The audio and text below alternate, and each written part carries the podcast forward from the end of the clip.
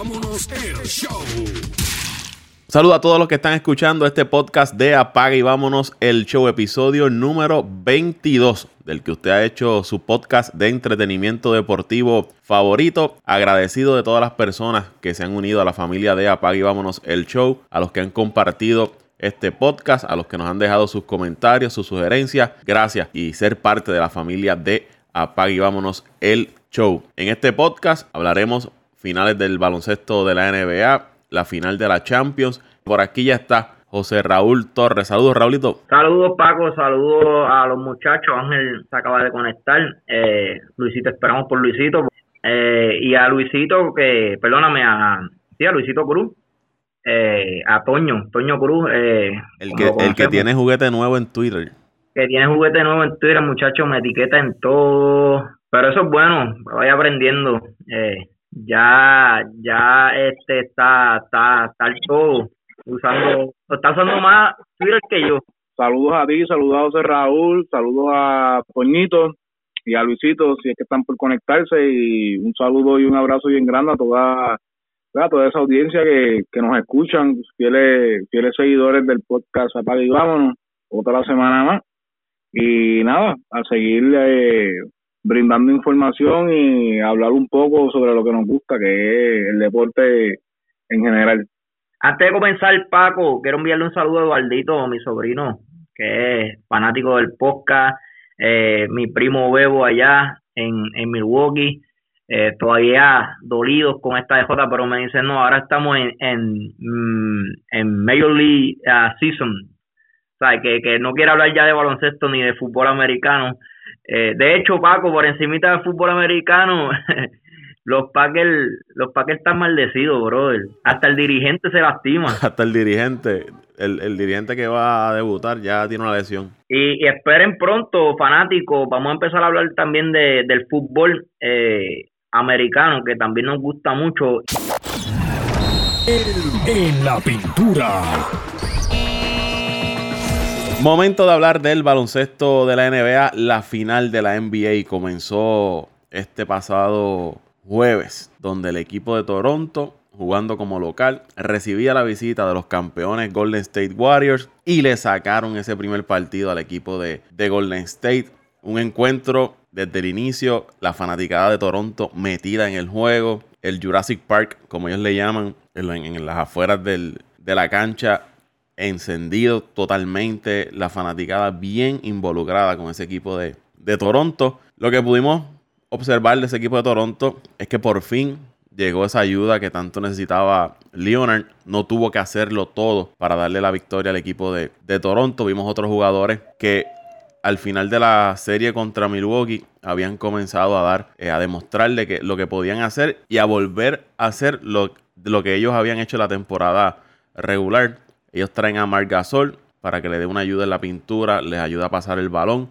En ese primer juego contra Golden State lució inmenso, 20 puntos, eh, realizó eh, unos pases importantes, capturó rebotes importantes. Lo vimos bien cómodo jugando frente al equipo de, Golden State, a, a Marc Gasol. Danny Green, que se había hablado que era uno de los jugadores claves de ese equipo de Toronto en sus aspiraciones, volvió a ser el Danny Green que anotaba el triple de, de la esquina. Eh, otro jugador, Siakam, se tiró el juegazo de, su vida. 32 puntos de campo, 82.4% en, sus tiros. Perfecto la línea de tiro libre, 8 rebotes, 5 asistencias, 2 tapones. Siakam fue eh, el héroe en, ese equipo de, Toronto, anotando canastos, canastos claves cuando Golden State trataba de hacer el avance. Van Vliet que desde el juego 5 y 6 de la, serie de, Milwaukee es otro. Ibaka aportó. Yo creo que vimos un juego de, por parte de Toronto en conjunto y no tanto dependiendo de, lo que pudiera anotar, de lo que pudiera hacer el Leonard.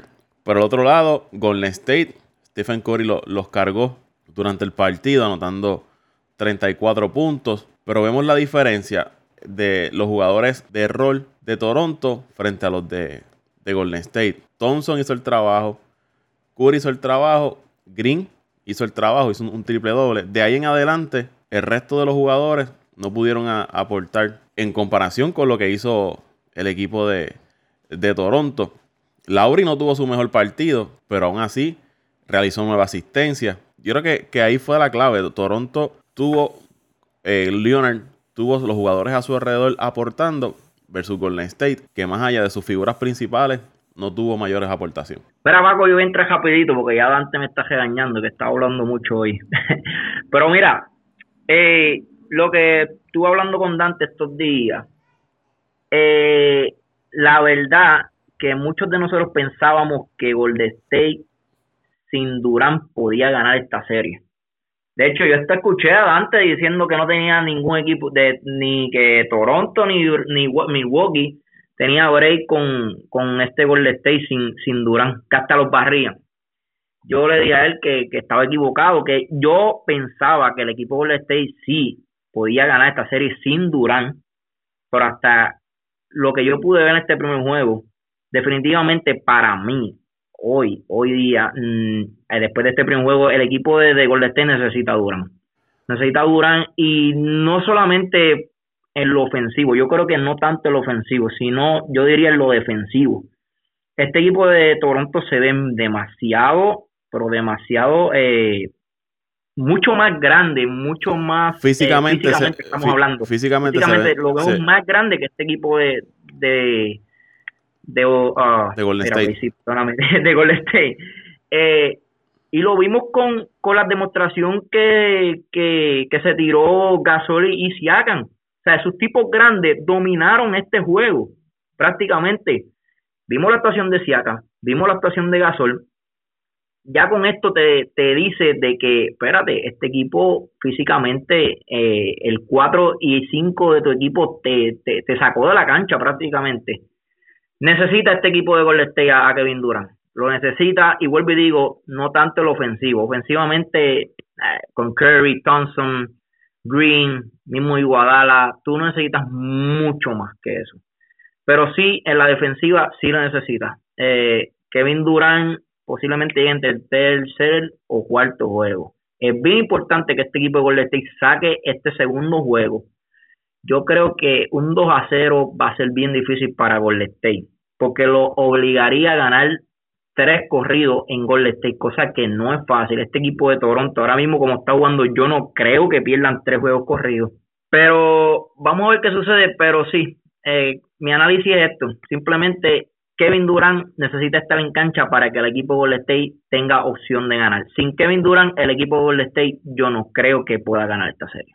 Pues mira, eh, yo sí pienso que el equipo, eh, pues, maybe en el análisis de viendo cómo jugaba este equipo de Golden State, pensé que el equipo de, de pues, de los Warriors iba a sobrevivir, pero la verdad del caso es que el equipo de los Warriors necesita al señor Mr. Kevin Durant. Y yo sí pienso que lo necesita en ambas partes de la cancha, en ambos lados, tanto defensiva como ofensivamente. ¿Por qué? Eh, acuérdate que cuando tú tienes a Kevin Durant en cancha, tú tienes, tú tienes para mí el, mejor jugador ofensivo ahora mismo de todo el mundo, no de la NBA, del mundo. ¿Qué pasa? Obviamente, pues tú como equipo adversario, tú tienes que hacer ajustes porque estamos hablando de un tipo de, de, de siete pies, de cortometraje, largometraje, eh, te, te hace daño en todos los aspectos ofensivos y también tienes un tipo que te puede coger rebote. Como dijo José Raúl, José Raúl ahora, hablando de, pues, de, la estatura, ahora mismo eh, Kevin Durant le daría un poquito más de estabilidad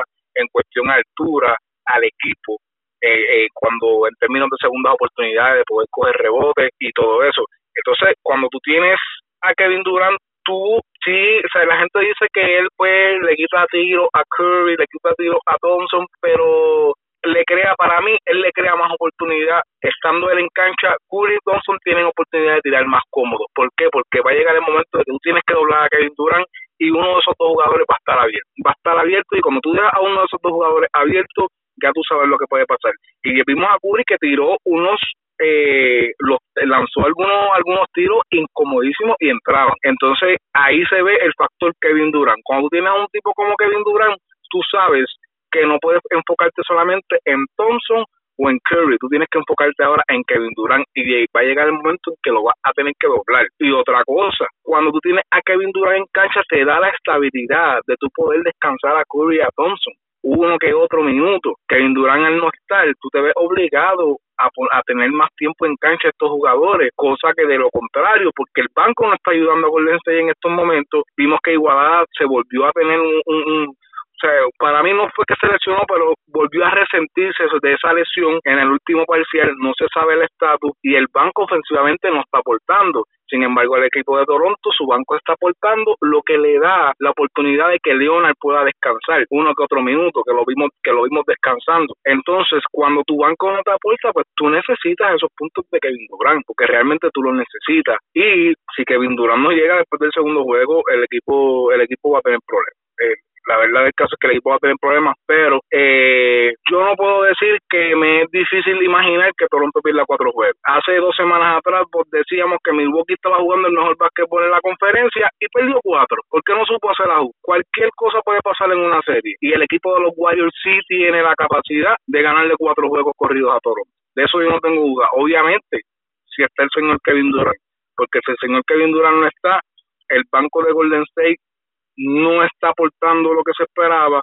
Eh, con Portland, pues obviamente jugaron bien, pero el equipo de Portland pues no tiene la capacidad ni la profundidad eh, ni física ni defensiva que tiene el equipo de, los Raptors y los Warriors están ahora mismo ante un gran desafío porque ellos durante todas estas playoffs no se habían enfrentado a un equipo que tuviera una capacidad defensiva. Estamos hablando de dos tipos eh, dos tipos All-Stars que, eh, que estuvieron en el equipo de, de, la defensa, en el Defensive All-Star Team, que fue Leonard, fue Gasol, Gasol ganó Defensive Player of the Year también.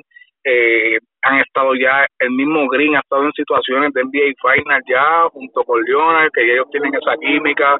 Eh, estamos hablando que tú, hay, hay muchos jugadores ahí también, Lionel tiene la experiencia ya de estar en este tipo de escenarios. Para mí, eh, Lionel, en términos de, Game of Thrones, por ponerlo así para que lo ven, el, Night, el, el, Night King de los Night Walkers es Lionel, porque Lionel ha sido el único que él, él encuentra esa fórmula de poder dominar al equipo de los Warriors antes de su lesión, antes de su lesión en San Antonio, en esa serie con Golden State, San Antonio estaba dando una pena y luego que se lesionó Leonard, se fue todo al de abajo, pero también Kevin Durant no estaba. Así que yo creo que Kevin Durant, el factor Kevin Durant es bien importante y sí, sí hay que decirlo, este equipo de los Warriors sin Kevin Durant en, en esta serie ahora mismo es bien difícil, es bien difícil que ganen, que ganen una, una serie sin Kevin Durant, porque realmente el desgaste, el desgaste de Thompson y de Curry, si el banco no aporta ofensivamente, se va a notar ya en el tercer y cuarto juego. Yo no descartaría totalmente al equipo de, de Golden State, aunque Toronto haya dominado ese, ese primer desafío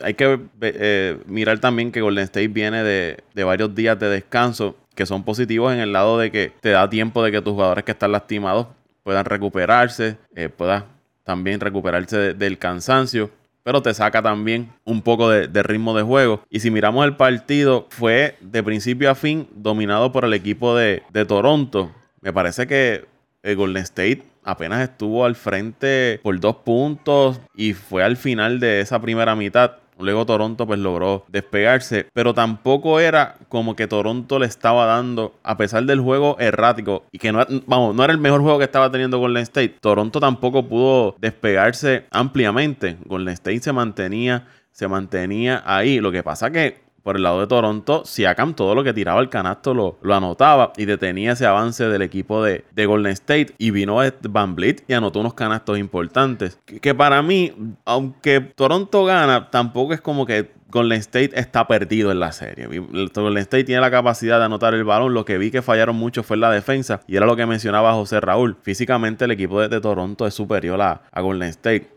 Usted ve a Marc Gasol posteado en el área de la pintura contra Stephen Curry. Usted sabe que le va a anotar fácil un, canasto. Entonces ahí es que tú dices, ¿y quién va a defender a quién? Golden State no tiene jugadores grandes, fuertes, que puedan hacerle frente a un Ibaka, a un Gasol, a un Siakam, a un Leonard. Lo que tienen es Durán está lastimado, Cousin que regresó, pero no se ve que todavía está en, condición. Draymond Green, tienes que estar rotándoselo a, todos los jugadores porque es el único que físicamente puede hacer frente. Pues sabemos que, Stephen Curry no tiene el físico para detener ningún jugador.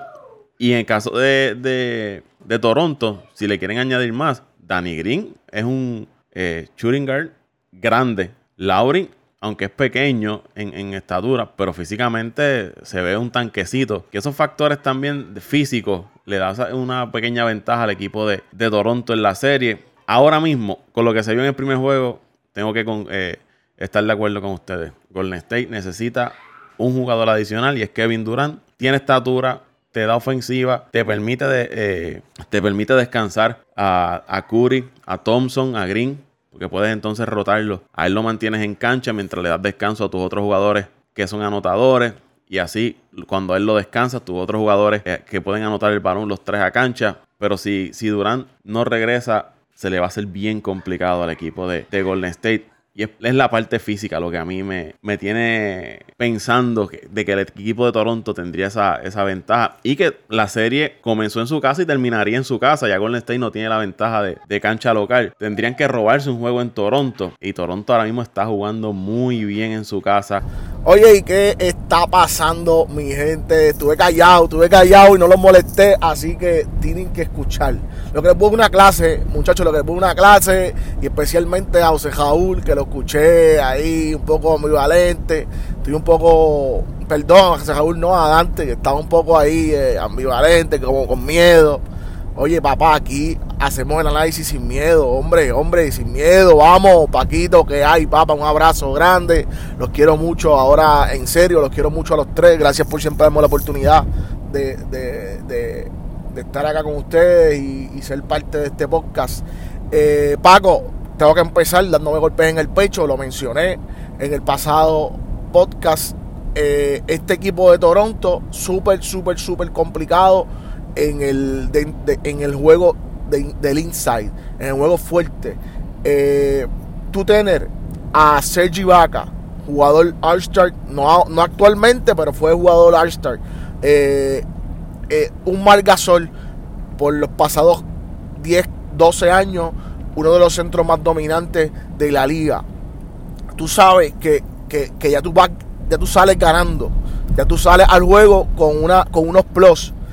Obviamente tener a uno de los mejores jugadores de la actualidad en, en, Kawhi Leonard te da eh, muchas cartas para, para jugar eh, y para, para tener oportunidades al triunfo.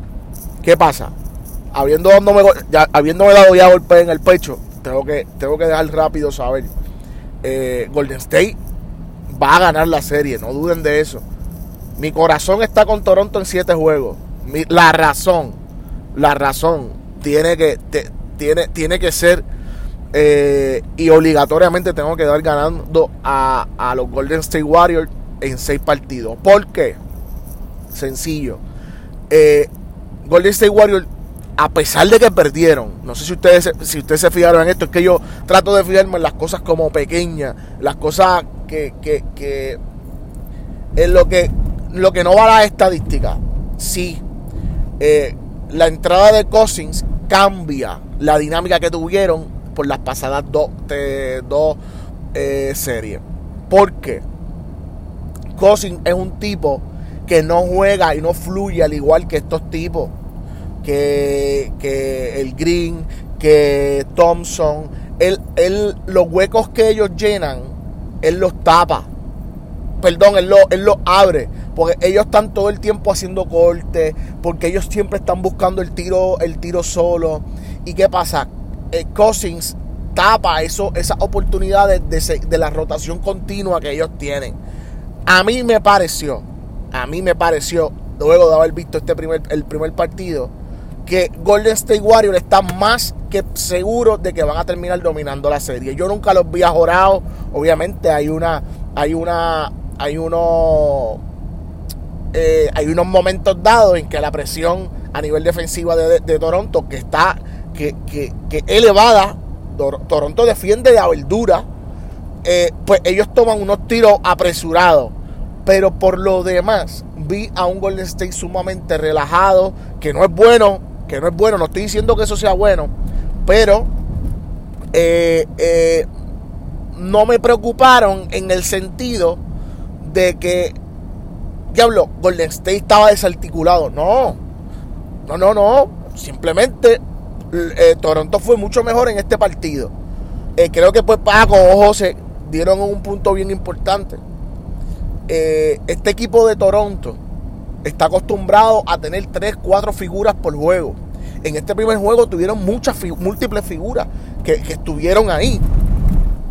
Tuvieron que llevarle más la pelota a Marc Gasol, que lo vengo diciendo desde la primera serie.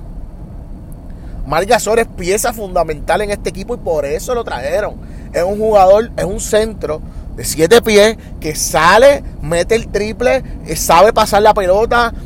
Eh, después de, de, de Kawhi Leonard, sin que se me quede nada por dentro, el jugador clave de ese equipo es Mark Gasol. Olvídate, oye, eh, está haciendo lo, lo, inimaginable. Pero a nivel de pieza angular, de pieza de manejo de equipo, literalmente Mark Gasol es ese jugador eh, importante en esa rotación de Toronto. Eh, Golden State Warriors van a dominar el juego. Yo no, eh, obviamente, tú tener a Kevin Durant en tu rotación te va a dar mucha ventaja sobre, sobre, sobre cualquier contrincante. Kevin Durant posiblemente uno de los mejores más, eh, eh, de los jugadores más fluidos a nivel ofensivo de la pasada década. No tengo duda de que si llega va a ser un plus para este equipo de Golden State. Pero no, familia, no. No piensen que, este equipo de Golden State eh, eh, no es equipo sin Durán. Sigue siendo el mismo equipo que ganó dos campeonatos hace 4 o 5 años. Este equipo Golden State. Eh, yo no quiero, no quiero adelantarme a los años y a la historia, pero este equipo Golden State probablemente es el mejor equipo de la historia, familia. Tú sabes, tenemos que ser conscientes de eso. Golden State Warriors ganan en 6 partidos. Yo quisiera que gane Toronto, la mencioné. Me encanta Drake, me encanta lo que está haciendo, me encanta lo que está pasando en Toronto. Eh, la gente metía en el con el equipo, eh, la ciudad súper super pompeada con lo que está pasando con su equipo. Oye, pero hay que ser realista. Golden State Warriors es el mejor equipo en la actualidad. Golden State Warriors es el mejor equipo en la actualidad. Hombre por hombre es mucho mejor. ¿Que a Toronto le están saliendo las cosas? Sí. Que Toronto eh, viene de menos a más y, está, eh, está teniendo un pacing extraordinario, seguro. Pero el equipo de Golden State me demostró a mí en este primer partido que aún en la derrota, jugando cómodos, con calma, sin presión, están de tú a tú presionan el botón del pánico para este segundo partido y se acabó lo que se daba. Eso es lo que viene. Botón del pánico, gano tres juegos corridos y robo uno en Toronto. Se acabó y el sexto juego. Así que muchachos, los quiero mucho. Eh, prepárense. Va a ser una serie bien reñida. No estoy diciendo que no va a ser una serie, una serie reñida. Va a ser una, una serie bien, pero bien, bien buena. Eh, vamos a ver un buen, buen baloncesto. Y yo espero que nos disfrutemos de esta serie. Así que nos seguimos hablando y con el rapero número uno de, José Raúl Drake haciendo de las suyas en la cancha, que tuvo un encontronazo con, con Draymond Green al final del desafío, que quizás es arreglado parte del teatro para darle más emoción a la serie, pero sigue haciendo de las suyas desde, desde las gradas y eso le puede trabajar en la mente de algunos de los jugadores de, Golden State. Definitivamente, Paco. Eh, la verdad es que me gustaría que ganara el equipo de Toronto, pero wow, Drake Drake como que, como que no sé, es too much, you know. Uh, para mí como si, si el tipo está trayendo eh, energía, no, no, no diríamos energía, está trayendo sazón a la serie también, porque lo que se habla mucho de, de, de, de, de Dre, ahora del encontronazo, primero eh, burlándose de Giannis, ahora eh, con el encontronazo de Damon Green, pero yo creo que sea, eh, tú eres fanático, bro. You know, tú no eres, tú no eres, él, parece que es como el dueño del equipo, el dueño de la ciudad, y yo creo que ya es una, se está exagerando, sea, ya, ya se le está yendo la mano a, a él. Eh, él es mi perspectiva, ¿verdad? Portería. Y en Apague vámonos el show. Vamos a hablar un poco del fútbol, del soccer. El día de hoy que estamos grabando este episodio número 22 del podcast será la final de la Champions League. pero el que sabe de esto, el que tiene los detalles es Ángel Dante Méndez. Cuéntanos Dante, ¿qué hay en la Champions? ¿Qué hay en la final? Habíamos hablado hace varios episodios atrás sobre esta final, lo que fueron las semifinales, pero ya llegó el día de quién será el campeón de la Champions. Eso es así, Paco. Eh, como tú bien lo has dicho, hoy es eh, la final de la Champions League, primero de, de junio del 2019. Eh, precisamente hoy, hace seis años, el equipo que, que yo sigo, mi equipo favorito, que es el Bayern de Múnich, hoy cumple seis años de ganar el triplete. Un día como hoy ganaron la final de la, de la Copa Alemana contra Stuttgart y ese, y ese partido fue el que le dio eh, el triplete. Eh, como bien eh, lo he dicho en sin ocasiones, triplete le llamamos cuando se gana liga, cuando se gana la Copa de la Liga y cuando se gana la Champions. Ese año fue la histórica final alemana allá en, en Inglaterra. Eh, más de 200 mil alemanes estuvieron alrededor dentro del estadio y fuera del estadio presenciando esa final, una de, las finales, eh, de los mejores partidos de finales que se han visto en estos, en estos últimos años. Eh, hoy, como, como bien lo, como todos saben, hoy es para hace seis años era una final eh, alemana. Ya tuvimos en el pasado una final española que fue el Atlético de Madrid con el Real Madrid. Y hoy tenemos una final inglesa. Ya se jugó el pasado miércoles, se jugó la final de la Europa League, la cual el Chelsea salió vencedor de ese partido contra el Arsenal, lo que le da el pase directo hacia la Champions League para la próxima para el próximo año, aunque ellos estaban terceros en la tabla de posiciones en la Liga de Inglaterra, lo cual le daba también automáticamente un, un pase pero haciendo un pequeño análisis, Paco, esta era una final que realmente la gente lo que quería ver era un Barcelona-Liverpool, un Real Madrid-Barcelona en Madrid, en España, hubiese sido otra bien atractiva. Eh, un Atlético de Madrid, Real Madrid, en el Wanda Metropolitano, que es donde se va a, a presenciar esta final, donde va a ser este partido, que eso es allá en Madrid en la capital española. Y bueno, eh, Jorgen Klopp, director técnico del Liverpool, llega a su segunda final de Champions consecutiva. Recordemos que el año pasado perdió frente al Real Madrid. Lo que parecía que podía dar, podía ser una sorpresa porque el Liverpool el año pasado fue un equipo que sorpresivamente llegó a la final, que fue cuando empezó a demostrar su potencial ofensivo con, con eh, Mané, con Firmino y con el y con el egipcio Salah al frente comandando esa delantera, pero en los primeros minutos del partido en una jugada controversial, eh, una, una entrada fuerte de Sergio Ramos sobre Salah, lo acaba lesionando. Salah tiene que salir del partido porque no puede continuar debido pues a que la lesión era bastante severa y luego de esa lesión, Paco, el partido cambió por completo. Todo fue Real Madrid.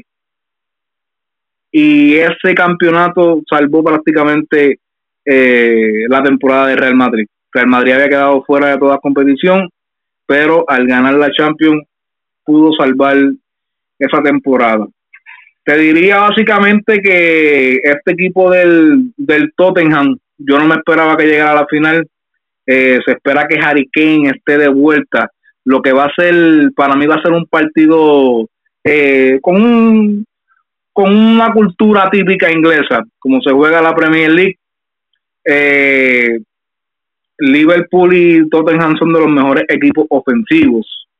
Así que yo creo que la defensa va a tomar un rol bien importante en este partido. y el mediocampo, eh, posesión de balón, contraataque, que yo entiendo que el Liverpool es letal en los contraataques, pero yo en mi análisis sí espero que hayan por lo menos entre cuatro o cinco goles deben haber. Quién sabe, me gustaría, me gustaría que se fuera tiempo extra, me gustaría ver unos penales. Como todo fanático que le gusta ver un juego de campeonato que se alargue hasta, hasta lo último. Pero eh, realmente creo que este partido van a haber entre cuatro o cinco goles. Van a haber entre cuatro o cinco goles porque el Tottenham también eh, tiene una maquinaria ofensiva. Eh, se vio contra el Manchester City como estos dos como estos dos pesos pesados de la Premier League batallaron hasta el último minuto en esa en esa vuelta que le dio el pase al Liverpool al Tottenham perdón y yo te puedo decir que cuando empezamos el podcast, yo te decía que el Liverpool era uno de los candidatos este año porque ya tuvo esa experiencia del año pasado, haber pasado pues por todo, por todo este tipo de, de, situación. Fue, como quien dice, fue la, la, la cenicienta el año pasado, lo fue el Liverpool y este año prácticamente el equipo está igual, Paco. Eh, prácticamente este mismo, este equipo que fue a la a la Champions el año pasado prácticamente se quedó, se quedó igual. Y estuvieron en un grupo, en la fase de grupos de la Champions, Paco, que estaba el PSG de Neymar, que era otro de los candidatos fuertes para llegar a una final este año, pues con su combinación con Mbappé, con el eh, uruguayo Cavani, tenían una, una delantera de ensueño también. Y aún así sobrevivieron ese grupo el Napoli, el Napoli de la liga eh, italiana, que tiene un gran equipo también. Luego de eso pasan y vencen al Bayern Múnich. Luego de eso superan con facilidad al Porto y hacen una remontada épica e histórica que va a quedar eh, grabada en, mucha, en muchos de los recuerdos de los fanáticos del, del fútbol, como lo fue esa remontada contra, contra el Barcelona. Así que eh, yo, en lo personal, me gustaría que ganara el Liverpool. Eh, pienso que tienen un equipo competitivo. Pienso que han sido un equipo consistente durante todo el año, Paco. Todo el año. Perdieron por un punto la liga tuvieron una buena participación en Champions. En las copas se eliminaron, pero también estuvieron ahí. O sea que básicamente este equipo, este Liverpool, eh, si se queda igual, promete ser un equipo a largo plazo. Tiene mucha juventud y tiene muchísimo, pero muchísimo talento, Paco. Así que va a ser una fiesta futbolística hoy en la, en la capital de España, en Madrid. Eh, yo espero pues que sea del disfrute, del agrado, que se juegue un buen fútbol y pues que gane, que gane el mejor en cancha. Eh, cuando nos vamos en el papel, obviamente, pues eh, debería, debería ganar el Liverpool, pero eh, todo puede pasar. El Liverpool es un equipo que ha demostrado históricamente que no se quita hasta el último segundo. Tienen, tienen la calidad de jugadores para irse de tú a tú para irnos más o menos para pues, los seguidores, para que vean un poco, para que escuchen un poco eh, los posibles 11 de cada equipo. Eh, por el Tottenham estaría el francés eh, Joris, eh, uno de los porteros históricos de, de esa del equipo de del Tottenham de la organización, un baluarte importantísimo de los mejores porteros a nivel mundial que no suena mucho, pero es un porterazo. Está, los defensas van a ser Trippier, Alderweiler, Bertogen, Rose. En el medio campo estaría Wins, Sissoko, Ali, Eriksen, Son y Harry Kane. Ese es prácticamente el 11, el posible 11 del equipo del Tottenham. En, la, en, el, en la banca tendrían a Gazaniga, Bourne, Sánchez, Foyt, Davis, Aurier, Deer, Walker Peters, Llama, Lucas Lamela Llorente. Este jugador, Lucas, fue el jugador que metió tres goles para darle el pase al Tottenham en el último partido contra el Manchester City. Así que este jugador eh, puede ser un factor importante en esta final porque este jugador viniendo del banco eh, provoca desequilibrio ah, en, entre las defensas, Paco. Así que este jugador hay que, hay que verlo bien de cerca. Eh, va a ser el primer partido de Harry Kane, ya que se, se perdió la ida y la vuelta por, por lesión del Manchester City. Así que eh, qué mejor momento para Harry Kane de, volver a juego en una final de Champions. El posible 11 del Liverpool sería Allison en la portería, el brasileño, Alexander Arnold, Matip, Van Dijk, que para mí ha sido el mejor defensa central este año, el mejor central del mundo para mí lo es el, el holandés, que te dije que en pasados podcast te dije que esta selección de Holanda hay que velarla porque tiene talento y uno de esos talentos es ese defensa central, el otro es la joya eh, de que es el que, era el que jugaba del Ajax, y Frankie de Jong, que era el otro mediocampista que juega del Ajax, que ahora va a jugar con el Barcelona. Así que Mati, Mati Delit y Van Dijk hacen una dupleta, una muralla en esa selección holandesa.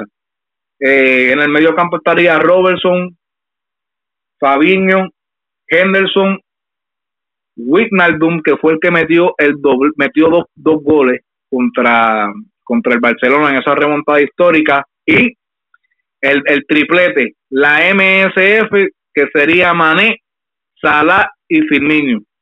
Así que en, el, en la banca estaría Mignolet, Lobren, Gómez, Sturridge, Moreno, Layana Oxlade Chamberlain, que este otro jugador rapidísimo, de los jugadores más rapidísimos del mundo, más rápidos del mundo, perdón, y este es otro que viniendo del banco desequilibra, desequilibra, y el otro es Shakiri, ex jugador del, del Bayern de Múnich, me encantaba.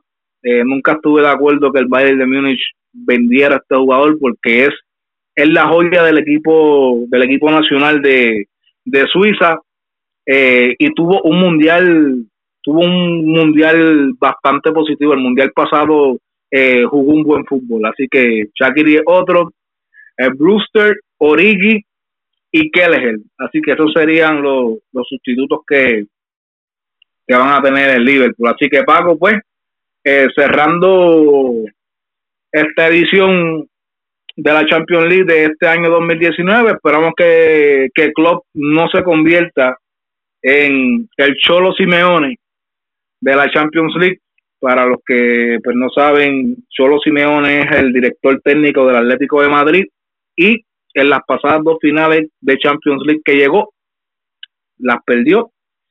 Jorgen Klopp perdió en el 2000, en esa final del 2012 contra, contra el Bayern Múnich, porque él era el director técnico del Dortmund perdió el año pasado, o sea que ya ha perdido dos Champions, ya ha perdido dos Champions como director técnico y ahora va a otra oportunidad para ver si por fin puede puede que alzar esa orejona.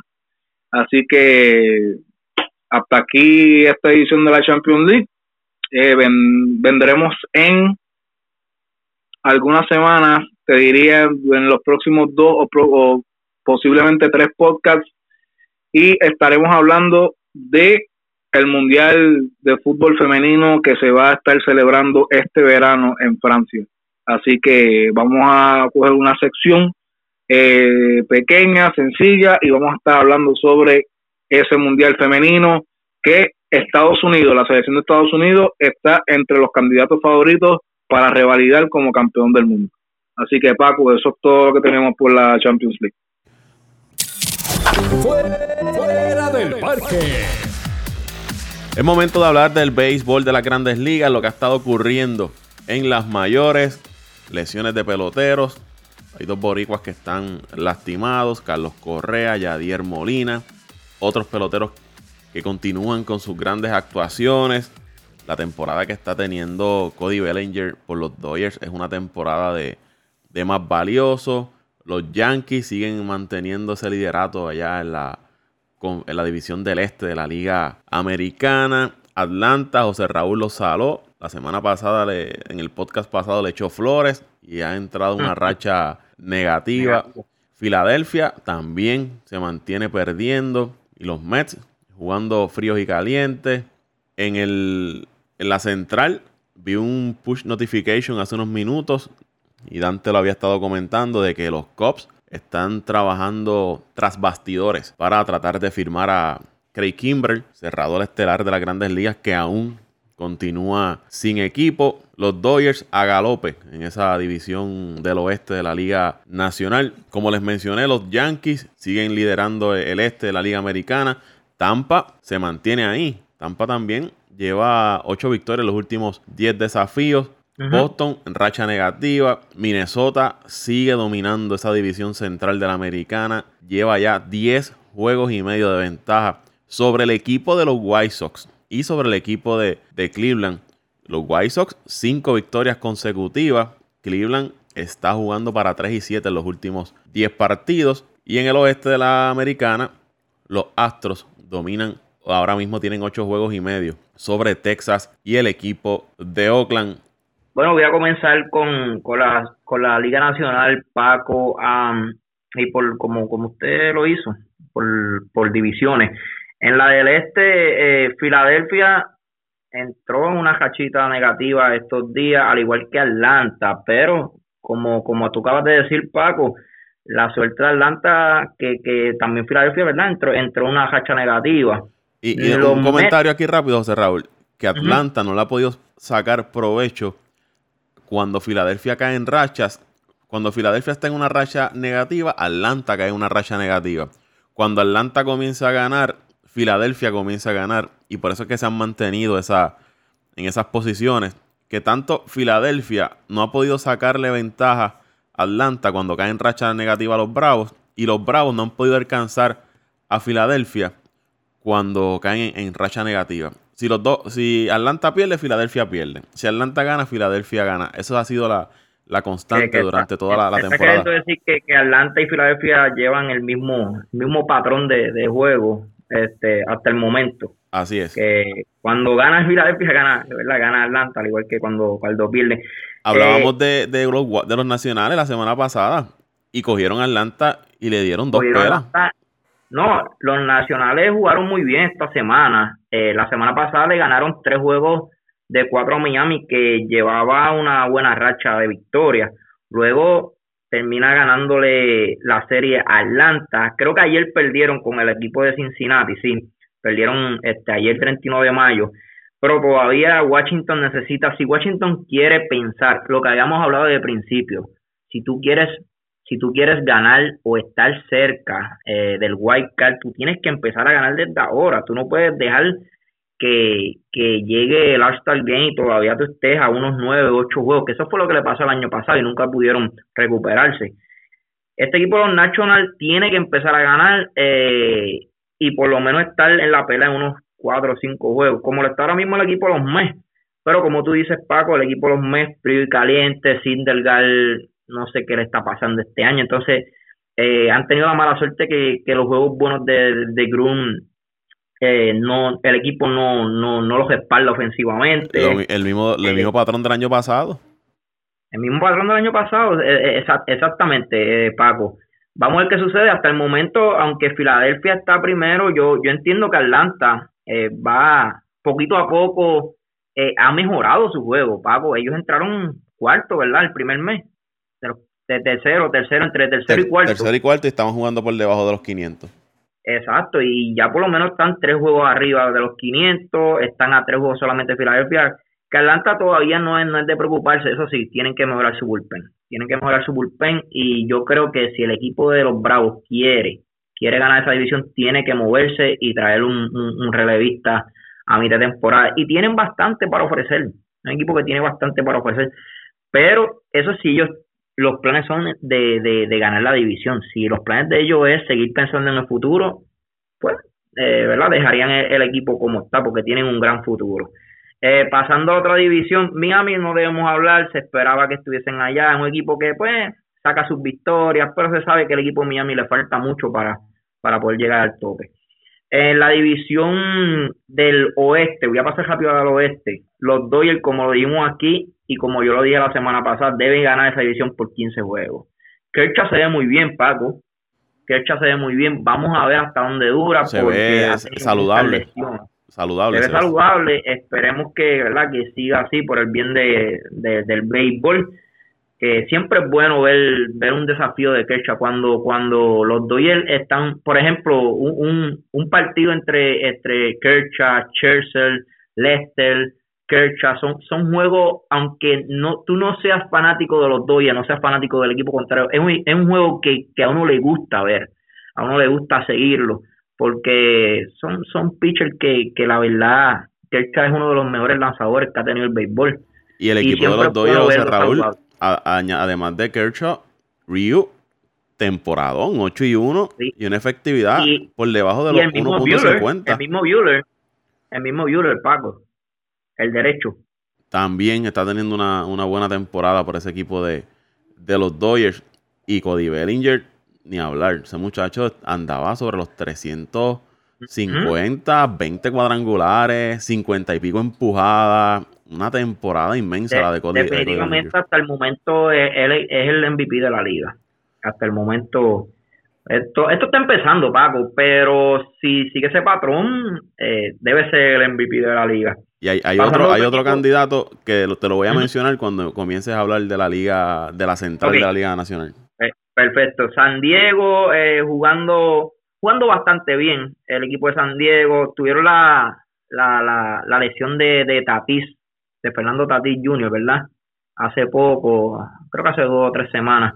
Eh, pero un equipo que, que no debe no debe cualificar este año, pero un equipo que debemos seguir los próximos años.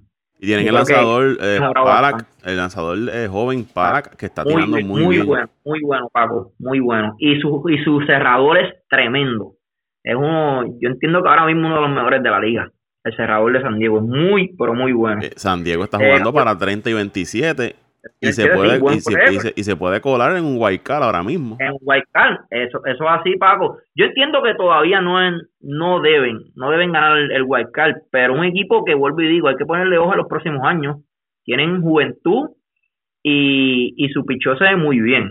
Y tienen un guardabosque. que... Dos o tres arreglos, dos o tres firmas y un equipo que, que posiblemente se quede luego con el, en los próximos años se quede con el trono de esa, de esa división. Y el guardabosque Franmil Reyes, qué duro le da la pelota a ese muchacho. Muy bueno, muy bueno. Tienen a Hosmer también en contrato, que Hosmer todavía es joven, creo que Hosmer está a los 30 años. Fácilmente le quedan 5 o 6 temporadas buenas. Eh, pasando con Colorado, han ganado los últimos seis partidos. Un equipo que siempre hay que contar con ellos. El problema de Colorado es siempre ha sido su picheo. Eh, vamos a ver cómo, cómo siguen luciendo. Arizona se cayó por completo, al igual que San Francisco. Se espera que San Francisco salga este año de, de Madison Bumgarner. Eh, los Yankees eh, uno de los equipos favoritos a adquirirlo. Vamos a ver qué sucede. Eh, voy a pasar ahora rapidito a la, a la central. Para mí, ahora mismo la mejor división en las grandes ligas, competitivamente, estamos hablando. Mira esto, Paco. Chicago primero con 31-24. Y en la última posición está Cincinnati con 27 y 30 a 5 juegos solamente, Paco. En la última posición. Estamos hablando que esta división está sumamente reñida. Cincinnati solamente a cinco juegos del, líder.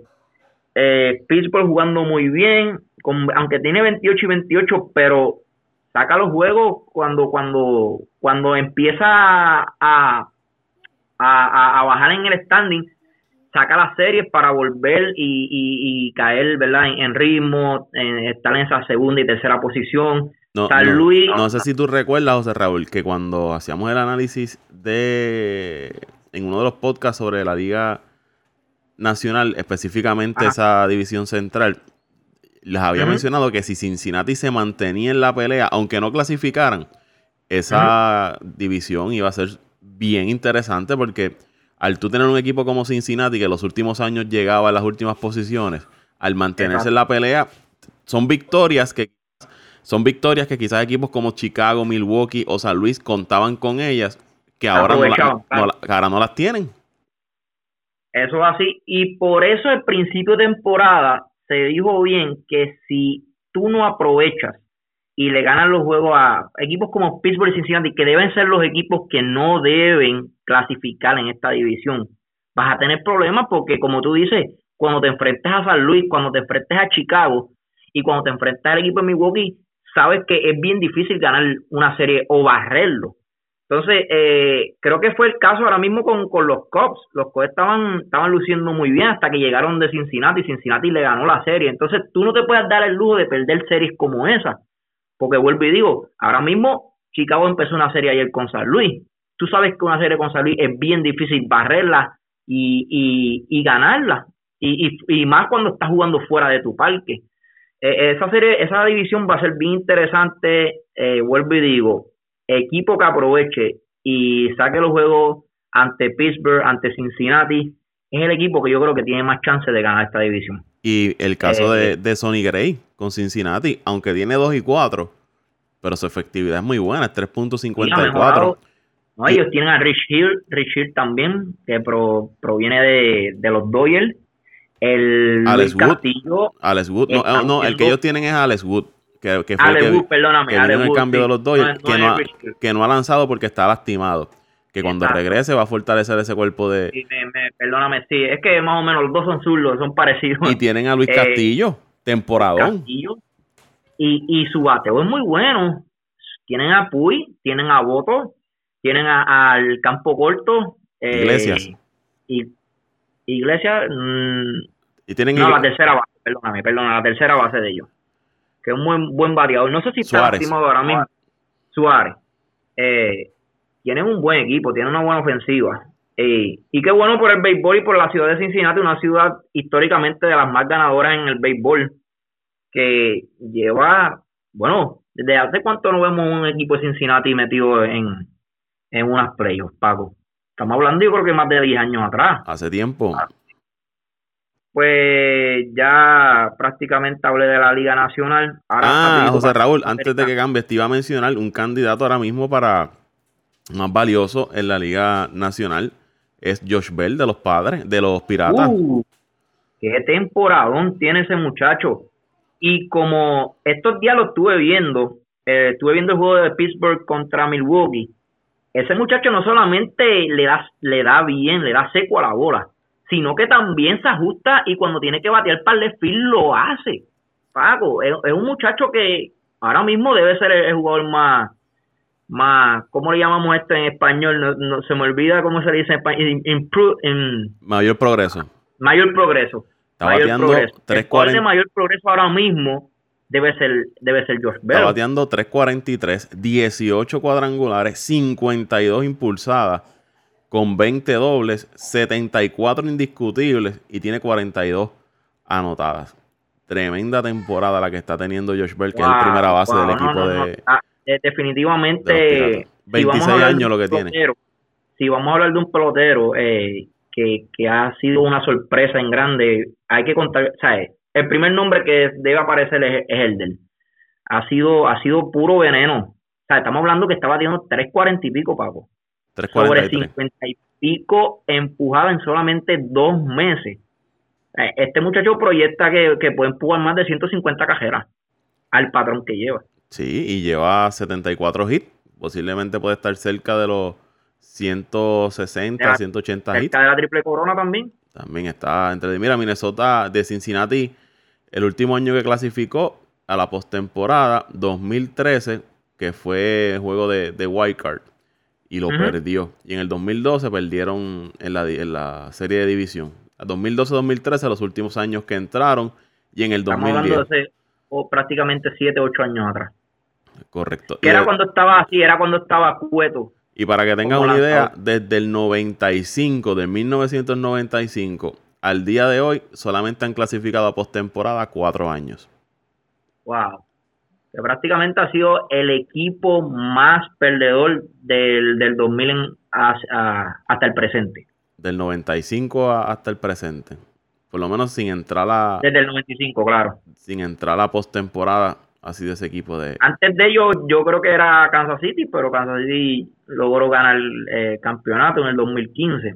Así que, Cincinnati. Qué bueno por esa ciudad, porque es una ciudad que necesita, necesita que este equipo vuelva y esté y esté en playoffs eh, y volver a, revivir esos momentos, esos los 70, los 80, cuando mi papá me contaba que le llamaban la maquinaria roja.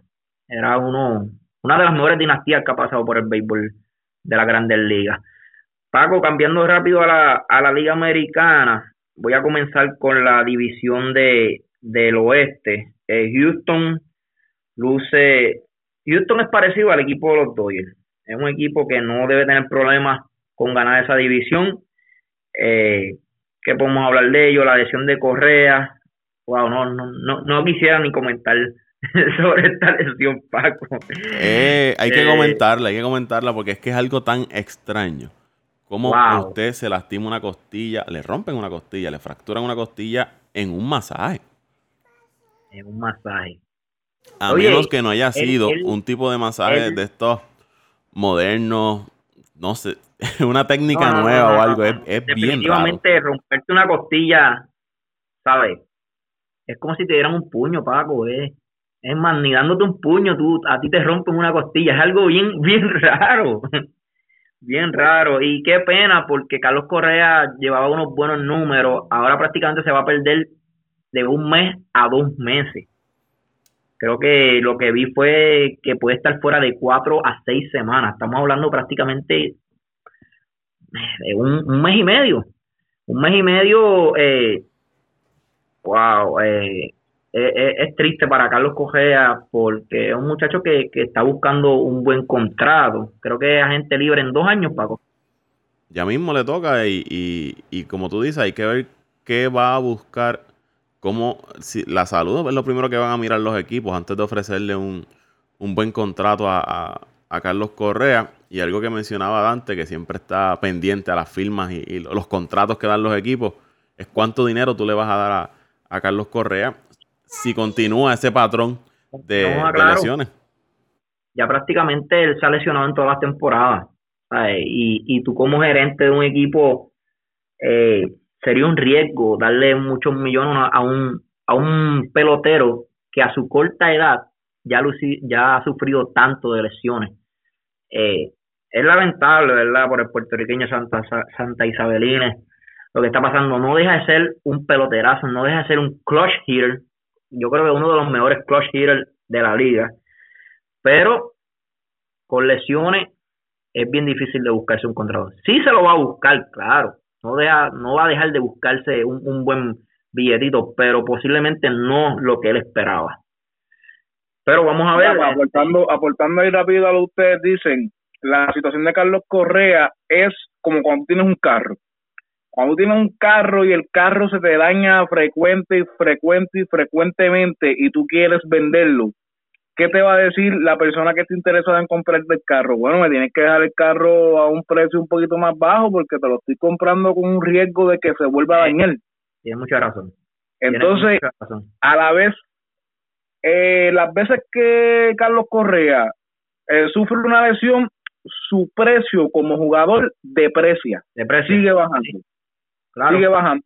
En estos momentos, como yo le he dicho a ustedes, o sea, en otras conversaciones que hemos que hemos tenido, eh, los Astros ahora mismo están en una posición que sí pueden salir de Carlos Correa. que, no, que, que, no tienen que no tienen que firmar no tienen la obligación de, de, firmarlo claro. Porque mira es como hay hay muchos hay muchos datos importantes en este en, en, esta situación de los Astros. Ya los Astros el año pasado bueno este año con la cuestión del arbitraje le pusieron el grito en el cielo como decimos nosotros en Puerto Rico porque ellos no querían darle lo que Carlos Correa estaba pidiendo, porque ya ellos saben la situación que está pasando.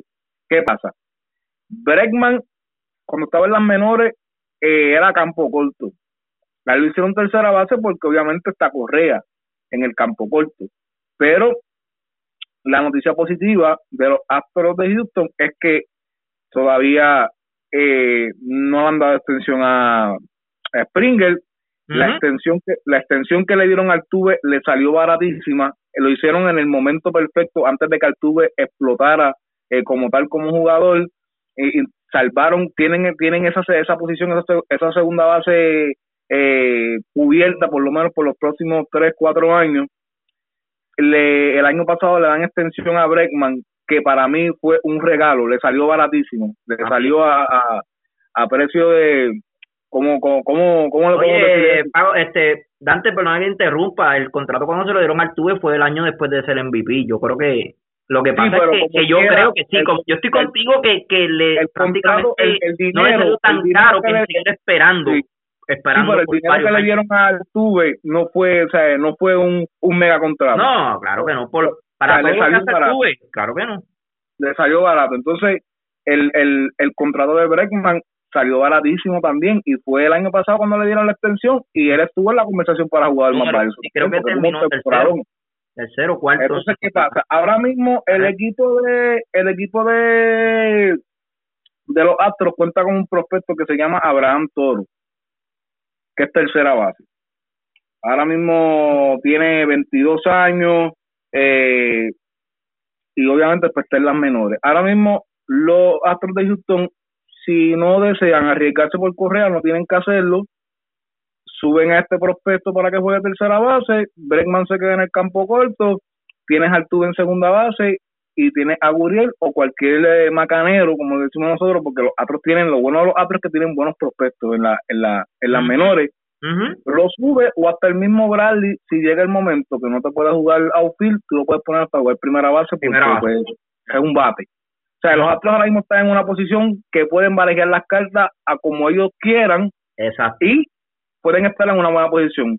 Si Correa quiere firmar, estoy seguro que ellos van a poner las condiciones. No te vamos a poder dar el dinero que tú estás pidiendo por esto y por esto y por esto y por esto. Y además, que ya el año que viene tú tienes que darle 33 millones por año a Verlander.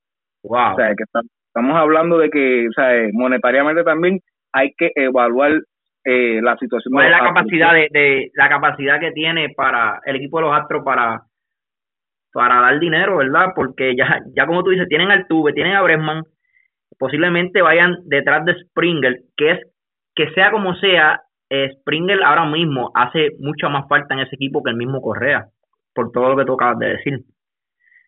Y, y Springer es menos propenso a lesiones que el mismo Correa. El problema también de Correa, y era que estamos hablando eh, hace varios días, Paco y, y Dante, que, que si le está buscando también un mercado grande, va a ser bien difícil porque ahora mismo los Dodgers cuentan con un Seagal, que prácticamente es una de las caras del equipo. Si pasamos con Boston, Boston le dio una firma a, a Sander Bogart de 5 millones de dólares, de 5 años, creo que fueron 5 o 6 años de contrato. Tienes un Devil en tercera base que yo no creo que salga el equipo de Boston de él. Si, pa- si nos vamos a los Yankees, los Yankees tienen a un Didi, tienen a un Gleyber Torres, tienen en tercera base ahora mismo Urchela, tienen a De Maggio en el cuadro. Yo Andújar, no que creo está que los lastimado. Yankees estén buscando un Correa. Tienen a Andújar, que está lastimado. Andújar ahora mismo que está lastimado, también tienen mucho material. ¿Sabes? Para mí el único escenario que le caería ahora mismo a Correa y está buscando un mercado grande son los Mets. Los Mets, eso así, lo que, que, a mí- que Paco lo había dicho. Los Mets, ahora mismo el mercado grande, el único equipo que, que yo creo que le puede dar dinero a él es los mismos Mets. Porque el Sí, equipo de no, tampoco y- tiene. Los Phillies gastaron todo su billete este año y tienen a un Jim Segura, que yo creo que, que ellos prefieren a, a Jim Segura, que, que es más consistente, juega Sí. más. Eh, sea como sea, Jim Segura es un bateador de 300, que no, no se No, consigue en todos los lados. No, y, acuerda, y acuérdate que, que, que este equipo de los Mets coge cualquier porquería de contrato. Cualquier cosa que tú le pongas en la mesa, ellos lo cogen. Un saludito a. Toño y a Luisito que no están aquí para defenderse, pero es que tengo que decirlo. Eh, tiene, Tengo que tiene mucha decirlo. razón. Tiene los contratos razón. más basura ahora mismo, eh, eh, eh, ellos son los los los los, los recoge escombros de las grandes ligas. Cualquier basura, el trozo de basura está en Nueva York. No, Pero en el en historial de lesiones, el historial de lesiones sí, en términos monetarios, Yes. términos monetarios, el, el- el no, no es no es el jugador, es el, el, el- la organización como tal. Sí. Oye, yo yo pienso que Correa va a terminar eh, como ahora mismo lo está haciendo Donaldson, como lo está haciendo Mostaca. Se cogen un añito, dos añitos, par de millones buenos, maybe 20, 30, no, 20 millones por año, por un ejemplo, y, y seguir trabajando y buscándose contratitos de uno y dos años. Es, lo único, es lo que yo pienso que va a terminar siendo, haciendo Carlos Correa, buscándose el billetito año por año, porque yo no creo que un equipo, vuelvo y digo, puede, puede pasar, pero yo no creo que un equipo le dé un, contrato de 6, 7 años dándole 200, 250 millones de pesos. Yo yo no veo eso, yo no veo eso que ustedes creen. Yo tampoco, yo te digo, yo, o sea, tú estás diciendo 20, 30 millones para mí es mucho dinero. Maybe Luisito dice que sí, porque obviamente los fanáticos oye, me dicen, no, que hay que darle el dinero. Oye, pero, pero, fíjate, puede, puede ser el caso, por ejemplo, un equipo como los White que están subiendo, que ellos vean que, ok, este año tenemos mucha posibilidad de entrar, eh, necesitamos un campo corto, vamos a, vamos a darle una firma a Carlos Correa, vamos a darle un año 20 millones de dólares, que no son malos ni para él, ni para el equipo, solamente es un año. Eh, yo creo que sí, eh, Carlos Correa puede ser una buena firma para un equipo que, tenga mucha oportunidad de, llegar a, a, las playoffs. Y para, para que tengan una idea, eh, Carlos Correa proyectaba para esta temporada terminar bateando 2.95, 31 cuadrangular, 98 carreras eh, remolcadas, 36 dobles. Era lo que, el, el pace, ¿no? el ritmo que llevaba para, para esta temporada antes de, la lesión, que estaba bateando 2.95, 11 cuadrangulares, 35 remolcadas. Esos números de 98 remolcadas, 31 cuadrangular y 295 significa una gran temporada y para cualquier pelotero es mucho, y mucho dinero. Y más para un campo corto, eso es mucho dinero en cuestión de un contrato, pero el asterisco está en la salud cuán saludable se puede mantener Carlos Correa en el resto de, su carrera es lo que va a definir su futuro en, la, en las grandes ligas. Y de nuestra parte le deseamos la mejor salud del mundo para que pueda continuar su carrera en la, vamos, en la vamos, vamos a sacar, vamos a sacar por mi parte, vamos a sacar esa, esa división del oeste eh, antes de sacar con la división del oeste, Oakland, vieron que Oakland ganó ocho corridos, pero ahora lleva tres dejotas consecutivas. Ese equipo de Oakland, la verdad, es, bien es bien difícil eh, hacer una proyección, un pronóstico con ellos. Para con un equipo que de repente luce, oh, espérate, vamos a ver el, el, mismo equipo de Oakland del año pasado, pero de repente pierden tres juegos. Y de pierden tres juegos, eh, creo que fue con, con Texas, fue que ellos perdieron los tres juegos fue con un equipo que, que, que no, no está metido. Eh, tengo que verificar eso. Ellos perdieron con, con Houston. Con Houston y con los Angelinos. Con los Angelinos, perdóname. Perdieron, dos corridos con los Angelinos y uno con Houston. Exacto. Eh, nada, pasando a la división central, Minnesota luce bien, wow, qué bien está luciendo el puertorriqueño Di Rosario. Números de MVP, Paco, hasta el momento, y, está luciendo muy bien. Y, Polanco. creo que el dominicano Polanco, el campo corto dominicano, right? Polanco, el campo corto, ah. temporada, temporadón, está teniendo también eh, Jorge Polanco, que también se menciona para jugador más valioso. Wow, lo vi estos días, Paco. Ese es un peloterazo. Yo no, no había visto muy bien a este pelotero, pero como, como batea para el left field, como tiene la capacidad de, de sacar bola, de correr muy bien, de tocar la bola. Eh, es un peloterazo. Eh, eh, este equipo de Minnesota, esos primeros cuatro bateadores son bien difíciles de pegarle a. El año pasado él estuvo, pero se lastimó. Exacto. Eh, plus, hay que añadirle que en la parte baja de la nación también cuentan con, con un Buxton, eh, cuentan con un Malvin González, con Jonathan Scott, este, esta alineación está bien balanceada y lo han demostrado hasta el momento. Eh, tienen, oye, no sé si has visto, tienen un, yo no sé si, si el muchacho es mexicano, tiene que ser mexicano, creo que es Bus, Baustillo, es, el, el, receptor del equipo ahora mismo, porque el receptor está lesionado, que también estaba luciendo muy bien.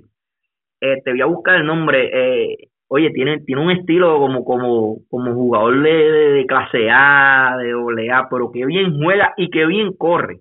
Y creo que está bateando cerca de los 300. Es venezolano. Williams es venezolano, es Williams Astudillo.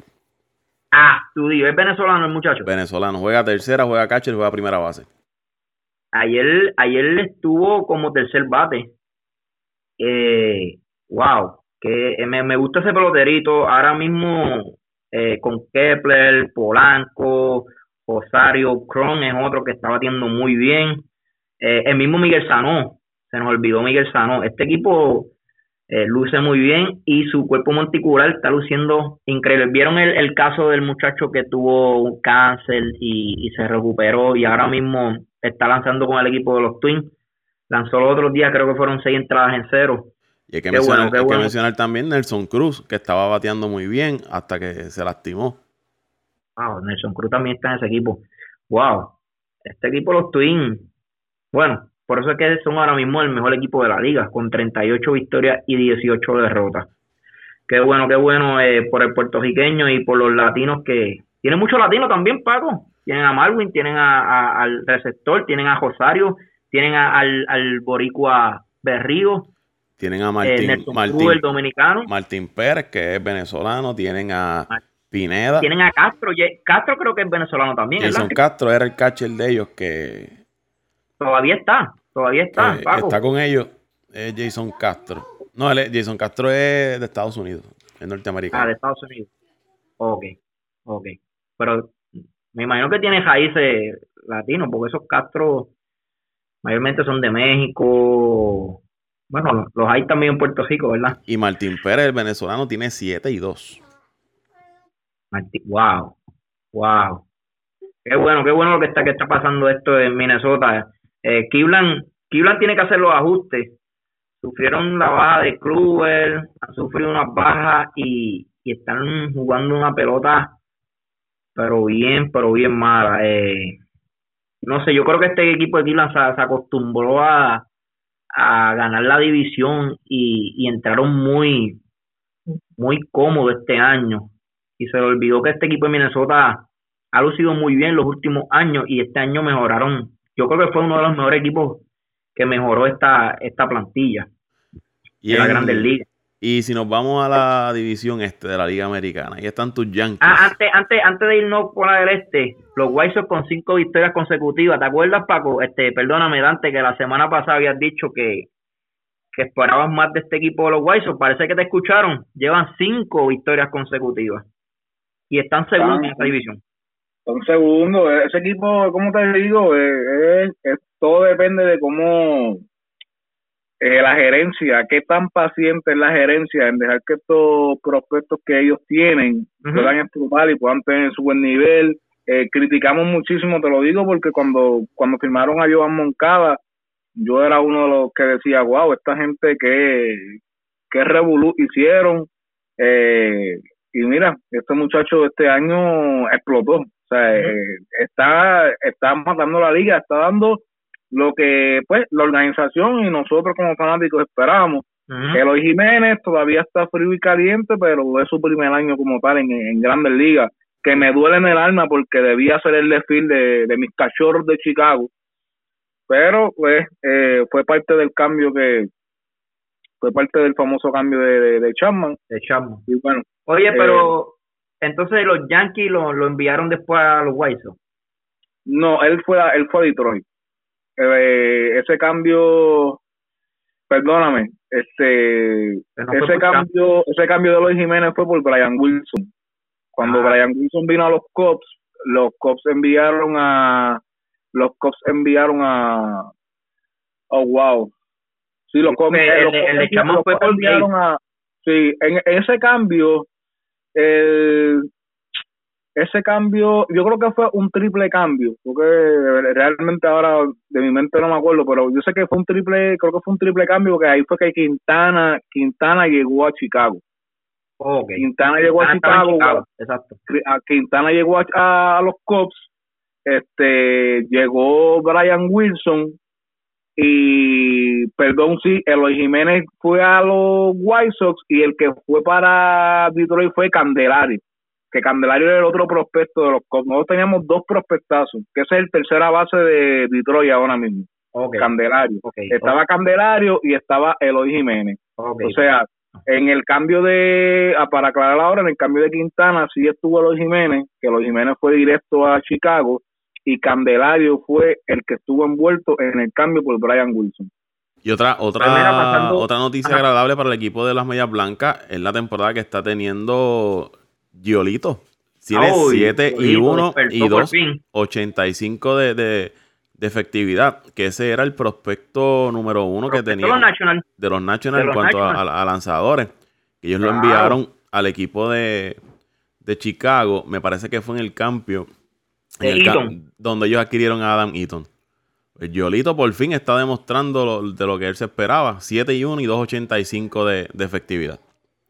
Eso es así, Paco. Y por último, el este, eh, los Yankees siguen dominando, jugando muy bien. Llevan ocho series consecutivas. Eh, ganando, ganando ocho, ¿verdad? Ocho series consecutivas. Ayer volvieron, ganaron a las medias rojas de Boston. Oye, Chris Sell con una victoria 7 de J y su efectividad en los cuatro altos, Paco. ¡Wow! La verdad que es que la Grande Liga se está convirtiendo que tú le das un contrato grande a un jugador y, y, desaparece. Ahora mismo Sell no, no parece el, el del año pasado, aunque sigue con su dominio de ponche. No, no, no estamos, estamos diciendo que, que, que ok, todavía hay un Cell que, que, que es dominante, pero pero no sé qué le está pasando, que llega, llega una entrada que, que, que el equipo contrario le puede conectar muy bien. Ayer mismo comenzó las primeras dos entradas bien fuerte. La tercera entrada le conectaron bien, volvió y, mejoró su juego. Y luego, en creo que fue la quinta o sexta entrada, le volvieron a conectar. Como que tiene una inconsistencia por entrada, que en una entrada luce te poncha tres fácilmente y luego otra entrada le conectas muy bien a la bola. Eh, algo está pasando con Crisel, Paco. Yo te voy a explicar, este, no lo digo mucho por ti, pero en años anteriores, en la situación que están los Yankees este año, estaban los fanáticos de, de Boston. Me acuerdo que los fanáticos de Boston, cuando llegaba entre abril y mayo, no había que irlos callar. Después que llegaba junio, se iban eh, iban perdiendo, perdiendo y perdiendo, ya iban bajando de nivel y cuando ya llegaba agosto ya los Yankees los cogían. Este año es este año es la inversa, los Yankees llevan desde abril hablando, abril y mayo, cuidado que hay un hoyo ahí, o sea, eh, Chris tiene 1 y 7, pero este equipo de Boston, aunque esté a ocho y medio, para mí todavía es candidato, no puede que no sea un candidato a ganar la división, pero sí puede ser un candidato para para, para, para, para coger un wild card, para coger un wild card. Y si este equipo de Boston entra en un wild card, eh, eso juego suicida, juego suicida, perdón, lo puede ganar cualquiera y después en una serie de tres juegos puede pasar cualquier cosa. Hay que hay, hay que hay que recordar que este estos tipos de equipos así eh, como Boston que este año no salió a firmar a Kimbrel, yo te aseguro a ti que ellos están haciendo eh, todo lo posible para traer otro lanzador al equipo que pueda ayudar a crecer en, e, en este verano. Se puede hacer decir Matt dependiendo de, de, la actuación ahora mismo de los Nationals. Los no, no, no, no, creo, no creo que el equipo de Boston tenga para darle a, a, a No, no, no, yo creo. ¿Sabes? Pero, al traer a Matt prácticamente tendrías que dar toda la fin. No creo, no creo. A esa no te pero, bueno, a lo mejor tú no crees, pero yo sí creo que no solamente Boston, pero hay equipos contendientes. Y en este caso Boston debería, o sea, estamos hablando de, de, estamos hablando del, del mejor, el año pasado para mí sigue siendo el lanzador más dominante de los pasados cinco años. Vale mucho, vale mucho. Yo no pero, tenga tenga las herramientas que para ofrecerle a, algo al equipo de los Nationals. Bueno, ya yo yo nosotros hemos visto de todo ya, o sea, Raúl. El cambio, dime si te si te acuerdas eh, cuáles fueron los jugadores que dieron los Yankees por Giancarlo Stanton y dime cuál de cuáles de ellos están matando ahora mismo a las Grandes Ligas. Eh, es que también es como te digo, los Yankees tienen el dinero en ese momento. Ahora mismo Boston tiene un contrato que le que, se avecina, que es el de Mookie Betts viste ya el contrato a ser, tiene el contrato del campo corto, a ese el problema ahora mismo de Boston es que ya la finca de Boston no es la misma de antes, plus ya tienes un dinero comprometido si es que tú quieres firmar a, a Mookie. Eh, como prácticamente eh, tienes que darle 300 y pico millones de dólares. Si le diste 400 millones de pesos a, a Harper, lamentablemente a, Mookie Betts tú no le puedes dar Puede ser que no llegue a esos 400, pero tienes que darle entre 350 a 400 millones de pesos. Eh, yo no creo que el equipo de Boston, yo creo que el equipo de Boston sí va a hacer lo, lo Mira, para mí, a- los si ellos, en si el ellos no van detrás, si no van detrás de Chelsea, Bungarner tiene que estar en la conversación, porque este equipo de los Giants no va para ningún lado. Y yo entiendo que dependiendo de la actuación de los Nationals este año y la de San Francisco, eh, yo creo que ya deben estar en modo de Mm. modo de reconstrucción. Eh, yo esperaba muchísimo de los Nationals este año, eh, no, no, no se ha dado lo No, que lo vuelvo a dar, lo- definitivamente. esperaba- a dar para este no, y la, y la situación es que el equipo de Atlanta sigue mejorando, el equipo de Filadelfia va a seguir mejorando, y los Mets, eh, los Mets eventualmente van a seguir mejorando porque los Mets, si ellos se organizan más y hacen unas buenas firmas, los Mets pueden ser un equipo competitivo.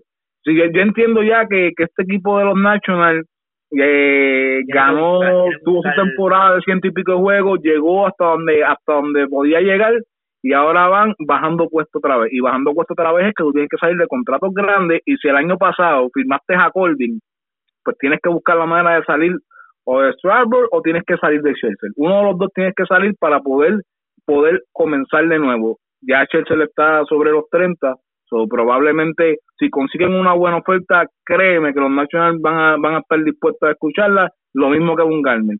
¿Y cuáles son los equipos interesados? Los equipos con dinero, o sea, Boston independientemente tenga los contratos que tienen, Boston tiene el dinero al igual que Nueva York para coger este tipo de pelotero.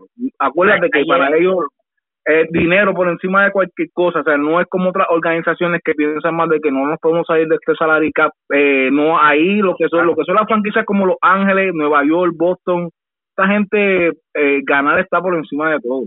Pero Dante, tiene, claro, estoy, estoy de acuerdo con todo lo que tú dices, pero tú sabes que si Boston consigue un pez grande, el pez grande de los Yankees va a ser mucho más grande, ¿entiendes?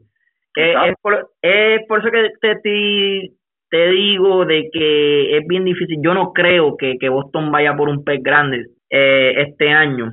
Yo creo que sí Nueva York tiene más oportunidad de, de, de pescar un pez grande porque ahora mismo Nueva York tiene muchos prospectos, tiene sea como sea más dinero que el equipo de, de Boston ahora mismo, estamos hablando hoy mismo, esta temporada. Eh, sí Boston todavía tiene mucha posibilidad, debe, debe estar metido en la wildcard, pero tiene, Boston tiene un problema este año, que Tampa debe cualificar y Nueva York también. O sea, uno de ellos va a ganar o va a quedarse en uno de los spots del wildcard.